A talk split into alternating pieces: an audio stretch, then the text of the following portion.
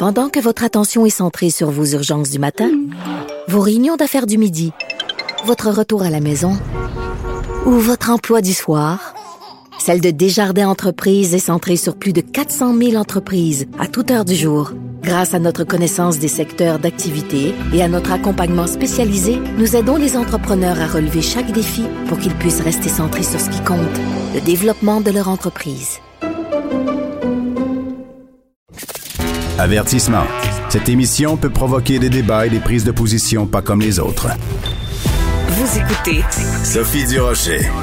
Depuis le début de la pandémie, c'est une évidence, on n'a jamais eu autant besoin d'avoir accès à Internet, Internet haute vitesse, qu'on pense bien sûr au télétravail, qu'on pense aux euh, jeunes qui ont besoin d'avoir accès à Internet pour faire leurs cours en ligne, aussi euh, les soins de santé, pouvoir consulter euh, des médecins, mais aussi juste se divertir parce qu'on est pogné à la maison puis on peut rien faire d'autre que surfer sur Internet. Or, il y a des chiffres absolument aberrants. Il y a en ce moment au Québec 340 000 foyers qui n'ont pas encore accès à euh, Internet haute vitesse. La faute à qui? Qui donc met des poteau dans les roues de ce développement qui est essentiel au Québec, ben selon plusieurs personnes, le grand coupable c'est Bell, Bell qui refuse l'accès à ces poteaux à ses concurrents. En tout cas, c'est l'opinion de Pierre-Carl Pellado qui est président et chef de la direction de Québecor qui signe ce matin dans le journal une lettre ouverte où il s'adresse au ministre de l'économie Pierre Fitzgibbon. Monsieur Pellado est au bout de la ligne. Bonjour monsieur Pellado. Bonjour Sophie, comment allez-vous? Ben moi je vais très bien, euh, Pierre Carl Pelado. Euh, bon, on se le cachera pas, euh, vous êtes euh, notre patron à tous ici à Cube Radio, donc par souci de transparence, je pense que c'est important de le mentionner dès le départ. Monsieur Pelado, il y a bien des gens qui pourraient dire en lisant votre lettre, bon, c'est encore le propriétaire de, de Vidéotron, le propriétaire de Québecor qui s'en prend à son ennemi de longue date, Belle. Qu'est-ce que vous répondez à ces gens-là qui réduisent ça simplement à une guéguerre entre Vidéotron est belle? Ben, écoutez, euh, Sophie, euh, oui, c'est certain qu'il euh, y, a, de la concurrence et c'est une, concurrence ben, solide et par ailleurs, cette concurrence donne des fruits parce que c'est au Québec, on retrouve les, prix les plus bas, que ce soit dans le sans-fil, que ce soit en câble distribution, que ce soit dans l'accès Internet. Évidemment, moi, je les compare avec le reste du Canada, en Ontario notamment, où Bell est présent contre Rogers, mais je ne veux pas donc passer trop de temps là-dessus. Sinon, de dire que, vous savez, nous ne sommes pas les seuls dans ce dossier. Je pense encore une fois que Bell fait l'unanimité contre elle dans la mesure où tous les autres euh, opérateurs télécoms, qu'ils soient importants comme Vidéotron ou qu'ils soient plus petits, euh, D'ailleurs, il y a un regroupement de câbleaux distributeurs indépendants qui sont devenus évidemment des opérateurs télécoms parce qu'on on fournit aussi de la téléphonie. Mhm. Donc, euh, le regroupement s'appelle CCSA, donc c'est Canadian whatever, là, pour euh, ce regroupement-là. Et ça regroupe une cinquantaine d'opérateurs télécoms. Et cette association-là aussi euh, tient la même opinion que la nôtre, tout comme Cogeco, tout comme les coopératives indépendantes. Alors, encore une fois, c'est du Québec et de son développement économique dont il est question. Et Dieu sait si elles ont été nombreuses, les réprimandes, et euh, les récriminations à l'endroit donc euh, de l'accès euh, haute vitesse à tous les citoyens. Et là, en tout respect aux citoyens de Nunavut, là, on ne parle pas du Nunavut, là, on parle des fois donc de, de, clients ou de citoyens qui sont situés à, 20 kilomètres, là, mm-hmm. donc d'une certaine densité de population. Alors, encore une fois, oui, ce serait facile de dire c'est Vidéotron, une fois de plus, mais malheureusement, c'est pas ça c'est l'unanimité contre Bell. D'accord. Bon, écoutez, les, les, exemples que vous donnez, euh, quelques, quelques quelques kilomètres seulement de Montréal. Je veux dire, on a tous des exemples euh, de, de, de, que ce soit dans les cantons de l'Est, que ce soit en Beauce, que ce soit dans les Laurentides, où l'accès à Internet est vraiment pénible, pour ne pas dire inexistant. Il faut euh, revenir à la question des poteaux. Donc, des propriétaires de poteaux, il y a Bell, évidemment, il y a Hydro-Québec, et j'ai vu sur votre compte Twitter, parce que vous êtes encore très, très, très actif sur Twitter, Monsieur Pelado, vous avez comparé des, le nombre de refus de Bell d'avoir accès à ces poteaux versus les refus d'Hydro-Québec. Et ben, on voit que les chiffres sont quand même disproportionnés en défaveur de Bell. Donc, il y a vraiment mathématiquement un problème avec l'accès aux poteaux de Bell. Euh, oui, euh, parce que évidemment, donc euh, il ne s'agit pas de fake news ici. Nous sommes en mesure de pouvoir documenter adéquatement nos assertions. Ce n'est pas dans la tête de quelqu'un. ce sont véritablement donc des demandes qui sont faites parce que systématiquement, nous avons besoin d'accès aux poteaux. Pour une raison simple, hein, je pense que tout le monde va comprendre, on ne souhaite pas avoir euh, deux réseaux de poteaux qui vont ceinturer les routes du Québec. Et c'est la raison pour laquelle il y a une obligation des propriétaires de poteaux de donner accès à tous ceux et celles qui ont besoin de mhm. distribuer donc un service que ce soit un service donc de l'électricité avec Hydro-Québec ou que ce soit un service de télécom avec Vidéotron, Cogeco et toute autre euh, entreprise dans le domaine des télécoms. Et il y a deux réseaux de poteaux importants, ceux d'Hydro-Québec et ceux de Bell Canada. À plusieurs endroits, donc le, service de Hydro-Québec va passer sur les poteaux de Bell et les services de Bell vont passer sur les poteaux d'Hydro-Québec. On sait que ce sont deux anciens monopoles et c'est normal qu'ils soient aujourd'hui les propriétaires et les détenteurs parce que sinon, nous aurions une. Bon, premièrement, je pense pas que ce soit très économique d'avoir deux réseaux de poteaux. On aurait également aussi une pollution euh, visuelle. Et même, mhm. c'est dangereux. Euh, s'il y a des poteaux, puis vous, vous, prenez, comme on dit en bon français, vous prenez le champ. S'il y a deux fois des poteaux, vous avez des chances de frapper euh, deux fois plus de poteaux que s'il y en a un seul, excusez-moi. ça semble un peu grégaire, mais c'est un petit peu la vérité de tout ça. Donc, euh, ben, on est capable de documenter. Il y a 2500 demandes euh, qui sont faites à Belle. Et ça, c'est systématique, là, parce que euh, c'est vrai aujourd'hui, mais c'était vrai il y a 12 mois et c'était vrai il y a 5 ans. Donc, ils sont en suspens, mhm. alors que Hydro-Québec, ben, il y en a 14. Alors, comment se fait-il qu'il y ait une disproportion aussi importante? Moi, je considère que c'est le modèle d'affaires de Bell Canada. Bell est un monopole depuis mhm. toujours et Bell veut garder son monopole. Il y a une culture viscérale de monopole à l'intérieur de cette entreprise qui fait en sorte que on n'est pas ici pour défendre l'intérêt des citoyens. Les seuls intérêts que Bell a à défendre, ce sont les intérêts des actionnaires et particulièrement aussi de la direction. Et ça, moi, je l'ai constaté depuis les 20 dernières années. Depuis les 20 dernières années, depuis que Québécois est propriétaire de Vidéotron. Je me souviens, euh, puis permettez-moi donc euh, cette parenthèse parce que elle illustre exactement ce dont il est question. Euh, le piratage des signaux, c'est une pratique qui était extrêmement préjudiciable à l'industrie de la télévision. Pourquoi? Parce que les chaînes spécialisées, lorsqu'elles sont diffusées par un distributeur, elles sont rémunérées par le distributeur mhm. et payées évidemment par l'utilisateur, le citoyen. Si vous piratez le signal, si vous offrez par exemple donc des soucoupes gratuitement, puis ensuite euh, vous mettez des cartes pour euh, bypasser, excusez-moi l'expression, le système, vous payerez rien. Contourner, oui. Alors, Bell, Bell a toléré ça pendant des années et des années.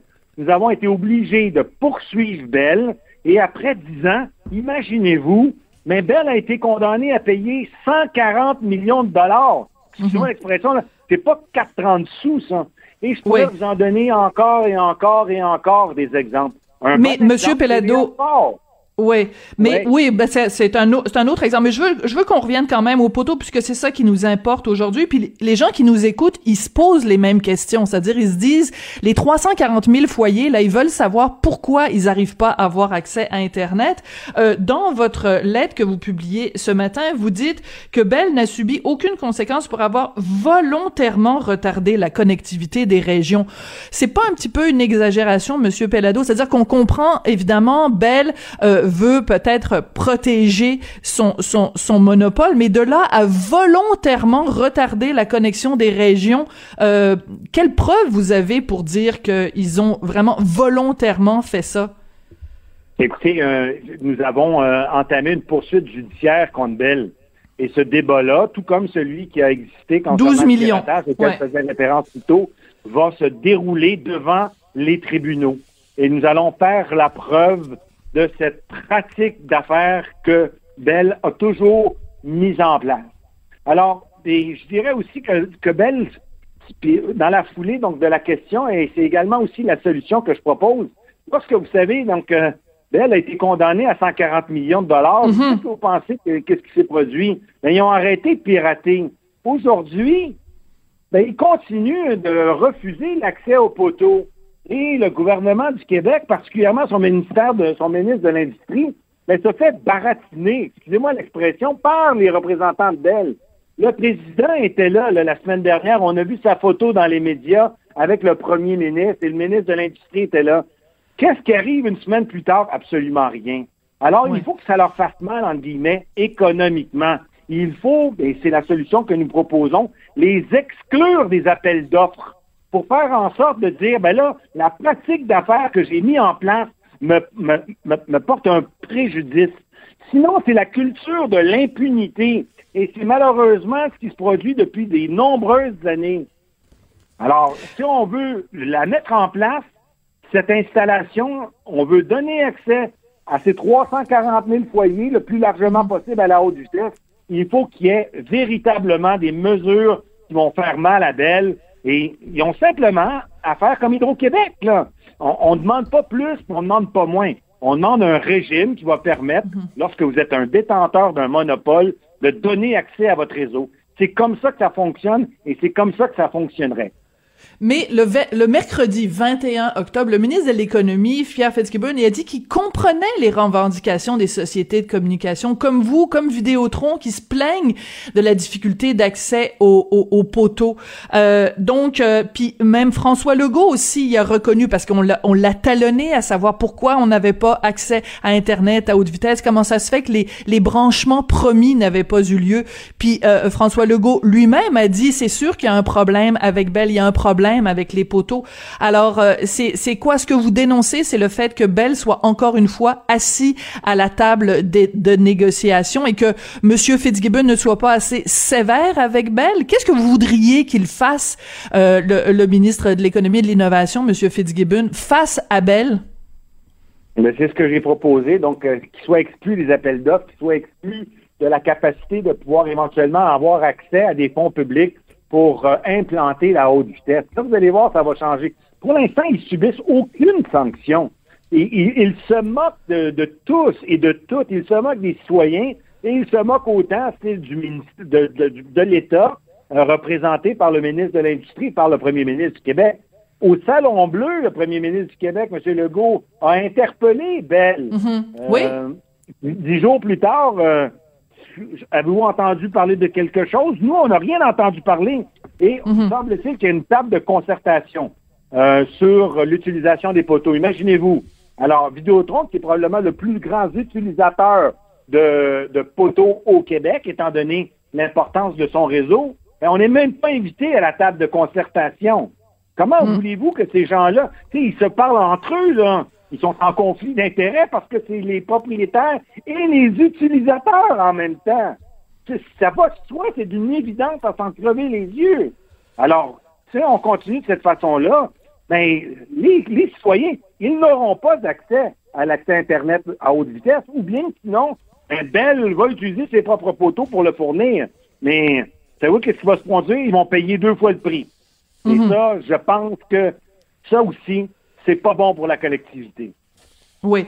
Euh, donc, euh, vous, faites un appel direct à Monsieur Fitzgibbon. En fait, vous voulez une place à la, à la table des négociations. Est-ce que vous avez, outre votre poursuite de 12 millions contre Bell, est-ce que vous avez des contacts directs avec le bureau de Monsieur Fitzgibbon, avec le bureau de François Legault, ou c'est tout simplement une fin de non-recevoir qui est donnée à Vidéotron et à Québécois?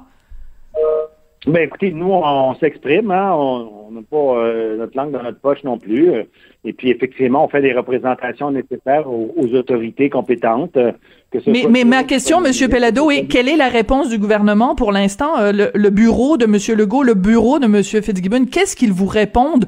Parce que j'imagine que vous avez des gens qui sont en contact avec eux. Outre votre lettre ce matin dans le journal, quelle est la réponse officielle du gouvernement à vos doléances?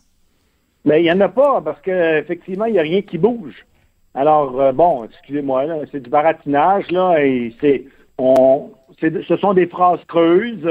D'ailleurs, je m'interroge un petit peu sur, sur la véritable volonté du ministre, de mettre en place les, mesures nécessaires. Il ne faut, pas oublier que le ministre a appuyé, euh, donc, euh, puis, alors qu'il n'y a aucune compétence en cette matière, parce que c'est une compétence fédérale, il a appuyé la transaction de rachat euh, de V par Bell. Hein, je ne vois pas en quoi son avis est nécessaire dans la mesure où sa compétence est inexistante. Donc, je me pose la question, pourquoi intervient-il et pourquoi ne sanctionne-t-il pas des pratiques qui sont condamnables? des pratiques qui existent depuis toujours et qui ont fait en sorte de freiner l'accès ou l'implantation de l'accès haute vitesse. Et ça, c'est extrêmement dommageable pour l'économie. Vous savez, vous l'avez mentionné, je pense, et c'est encore plus vrai aujourd'hui. Autant l'accès Internet haute vitesse est un facteur extrêmement important du développement économique. D'ailleurs, les Allemands s'en plaignent, et puis ici, il y a un pays qui a toujours été très attentif à la productivité ce sont les Allemands. Dans un article du Wall Street Journal en 2019, les Allemands se plaignent d'être en retard pour l'accès Internet. Hmm. C'est sûr que c'est possible d'avoir un accès Internet, mais s'il n'est pas à la hauteur des expectatives, mais ça vient plomber, ça vient plomber la productivité, et ça, c'est très important pour un pays. Et je termine en disant, à l'heure actuelle, à l'heure de la pandémie, ben, le télétravail, on le sait tous, c'est répandu. Si le télétravail n'est pas en mesure d'offrir l'accès à haute vitesse, mais là, on parle maintenant, donc, dorénavant, de mesures sanitaires qui mm. sont mises dans une, pas nécessairement en état d'hibernation, mais certainement pas poussées à son paroxysme pour faire en sorte, justement, qu'on puisse euh, venir à bout de cette pandémie. Oui, c'est sûr. Euh, ben ça, c'est le, le, besoin d'un accès Internet. Je pense que c'est tous pour tout le monde criant depuis le début euh, du, du, mois de mars. En campagne électorale, la CAQ avait s'était engagée à ce que tout le monde au Québec ait accès à haute vitesse avant la fin de son mandat. Ça arrive vite, c'est 2022. Euh, au rythme où vont les choses, ça vous paraît tout à fait euh, impensable, Monsieur Bellado, que qu'on réussisse à brancher tous les Québécois? Surtout quand on sait, bon, les délais d'attente que vous citez dans votre dans votre poursuite et que vous citez encore une fois dans votre lettre de ce matin, euh, ça peut, prendre jusqu'à deux ans quand vous faites une demande auprès de Bell pour avoir accès à leur poteau. Euh, comment on va y arriver pour brancher tous les Québécois d'ici 2022? Ben, ça prend une, volonté euh, politique, il faut que, que... Mais vous la sentez pas, cette volonté politique? Arrête de baratiner. Vous la sentez pas pour l'instant? Cette volonté politique de la cette volonté politique de la part de la CAC là de mettre de la pression sur euh, les propriétaires de poteaux que ce soit Bell ou Hydro euh, cette volonté politique vous la sentez pas pour l'instant? Mais il y, a des contradictions. Le ministre a dit qu'il serait pas capable de le faire. Le premier ministre a dit qu'il serait capable de le faire. Euh, écoutez, c'est la confusion, sans dire générale, mais je pense que nous avons de la difficulté à suivre la logique et les déclarations du gouvernement. Ceci étant, si la volonté existe, je suis convaincu que les Québécois devraient être en mesure de pouvoir avoir largement accès à, un, à, justement à l'Internet haute vitesse. Encore faut-il qu'il y ait un investissement en temps et en heure, puis euh, en volonté pour que ça puisse se produire. Alors, on a nommé au début toute la liste des choses qui étaient essentielles euh, pour avoir euh, accès à Internet haute vitesse, le télétravail, euh, évidemment, les, les écoles, mais il y a aussi l'information. Cube Radio, c'est une radio Internet, donc c'est pour ça que c'est important de pouvoir desservir tout le territoire au Québec. Permettez-moi de finir donc sur cette petite note pour vanter l'importance justement que l'information se puisse rendre partout en région. Monsieur Pellado, merci. On, reconnaît votre ton.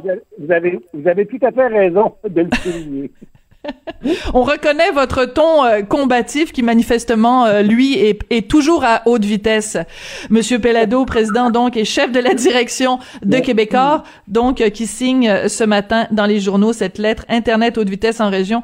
Belle devrait-elle encore avoir le droit de participer aux programmes gouvernementaux? Écoutez, on en parle souvent à l'émission et je pense que c'est un problème dont tous les Québécois sont conscients. Ça n'a aucun sens que dans certains pays en développement, les gens aient accès à Internet partout sur le territoire et qu'ici, au Québec, il y a encore une telle difficulté à se brancher dans euh, euh, certaines régions. 340 000 foyers qui n'ont pas accès à Internet à haute vitesse, ça n'a aucun sens.